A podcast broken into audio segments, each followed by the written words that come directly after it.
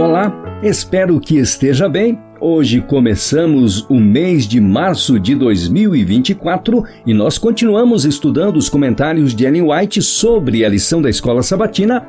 E neste dia nós teremos o nosso estudo adicional da lição de número 9, que tem como tema Bendito o que vem em nome do Senhor. E o primeiro texto vem da meditação Exaltai-o do dia 19 de fevereiro e o tema é exemplo de pureza. Lemos em Hebreus 4,15: Porque não temos um sumo sacerdote que não possa compadecer-se das nossas fraquezas, porém, um que, como nós, em tudo foi tentado, mas sem pecado. A vida de Cristo fora tão isolada em Nazaré que o mundo não o conheceu como o Filho de Deus, seu Redentor. Ele apenas era considerado o filho de José e Maria, sua vida na infância e na juventude foi notável. Seu silêncio no tocante ao seu elevado caráter e missão contém instrutiva lição para todos os jovens. Sua fiel obediência aos pais até os 30 anos de idade é um modelo para ser mais imitado pelos jovens do que o Jesus no Getsemane e no Calvário. Nunca nos será requerido suportar a angústia que o Filho de Deus suportou por um mundo culpado mas sua vida de submissão e fiel obediência aos pais é um modelo para todas as crianças e jovens.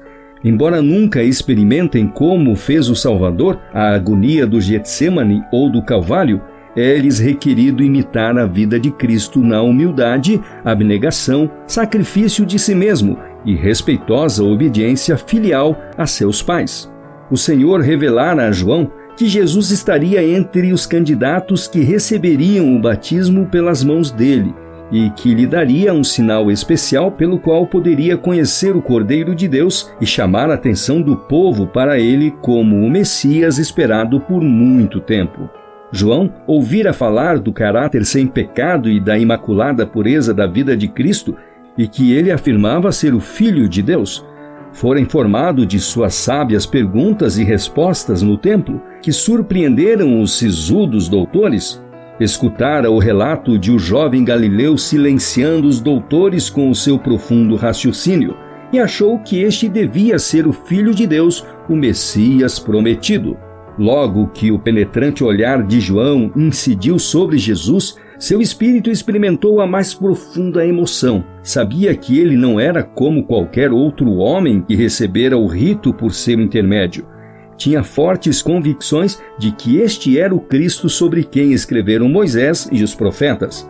Seu coração voltou-se para Cristo com tão intenso amor e reverência que nunca sentira antes. A própria atmosfera de sua presença era santa e infundia temor respeitoso.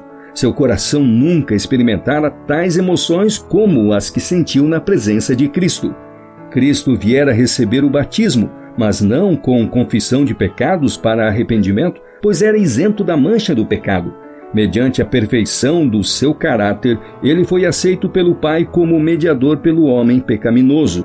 O capitão de nossa salvação foi aperfeiçoado pelo sofrimento, sendo assim habilitado a ajudar o homem caído precisamente onde ele necessitava de auxílio. E esse foi então o nosso primeiro texto de hoje. E o segundo também vem da meditação Exaltai-o, agora do dia 6 de julho. E o tema é O Bom Pastor. Lemos em João 10, 11: Eu sou o bom pastor, o bom pastor dá a sua vida pelas ovelhas. Cristo compara-se a um pastor. Eu sou o bom pastor, declara ele. O bom pastor dá a sua vida pelas ovelhas. Eu sou o bom pastor e conheço as minhas ovelhas, e das minhas sou conhecido. Assim como o Pai me conhece a mim, também eu conheço o Pai e dou a minha vida pelas ovelhas. João 10, versos 11, 14 e 15. Assim como um pastor terrestre conhece as suas ovelhas, também o divino pastor conhece o seu rebanho espalhado por todo o mundo. Vós, pois, ó ovelhas minhas, ovelhas do meu pasto, homens sois, mas eu sou o vosso Deus, diz o Senhor Jeová. Ezequiel 34, 31.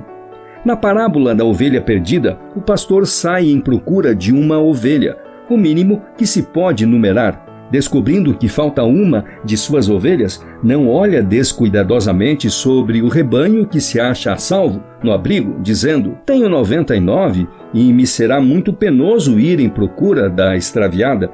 Que ela volte, então lhe abrirei a porta do redil e deixá-la-ei entrar. Não. Assim que a ovelha se desgarra, o pastor enche-se de pesar e ansiedade deixando as 99 no aprisco, sai em busca da extraviada. Seja embora a noite escura e tempestuosa, perigosos e incertos os caminhos, a busca longa e fastidiosa, ele não vacila enquanto a perdida não é encontrada. Com que sentimento de alívio escuta ele ao longe seu primeiro e débil balido. Seguindo o som, sobe as íngremes alturas, chega mesmo à borda do precipício, com risco da própria vida. Assim busca ele enquanto o balido, cada vez mais débil, lhe mostra que sua ovelhinha está prestes a morrer. E ao achar a perdida, põe aos ombros a exausta ovelha e, cheio de feliz reconhecimento porque sua busca não foi em vão, volve ao redil. Sua gratidão exprime-se em hinos de regozijo. E chegando à sua casa, convoca os amigos e vizinhos, dizendo-lhes: Alegrai-vos comigo, porque já achei a minha ovelha perdida. Lucas 15, verso 6. Assim, quando o pecador perdido é encontrado pelo bom pastor, o céu e a terra se unem em regozijo e ações de graças. Pois haverá alegria no céu por um pecador que se arrepende, mais do que por noventa e nove justos que não necessitam de arrependimento. Lucas 15, 7. Em nossa obra, o esforço individual conseguirá muito mais do que se possa calcular. É pela falta disso que pessoas estão perecendo? Uma pessoa é de valor infinito. Seu preço é revelado pelo Calvário. Uma pessoa ganha para Cristo será um instrumento em atrair outras e haverá um resultado sempre crescente de bênçãos e salvação. E assim encerramos o nosso estudo adicional da lição de número 9. Desde já, desejo a você um feliz sábado e te espero amanhã para nós iniciarmos o estudo da lição de número 10, que tem como tema Lições do Passado. Desde já, desejo a você um feliz sábado e te espero amanhã.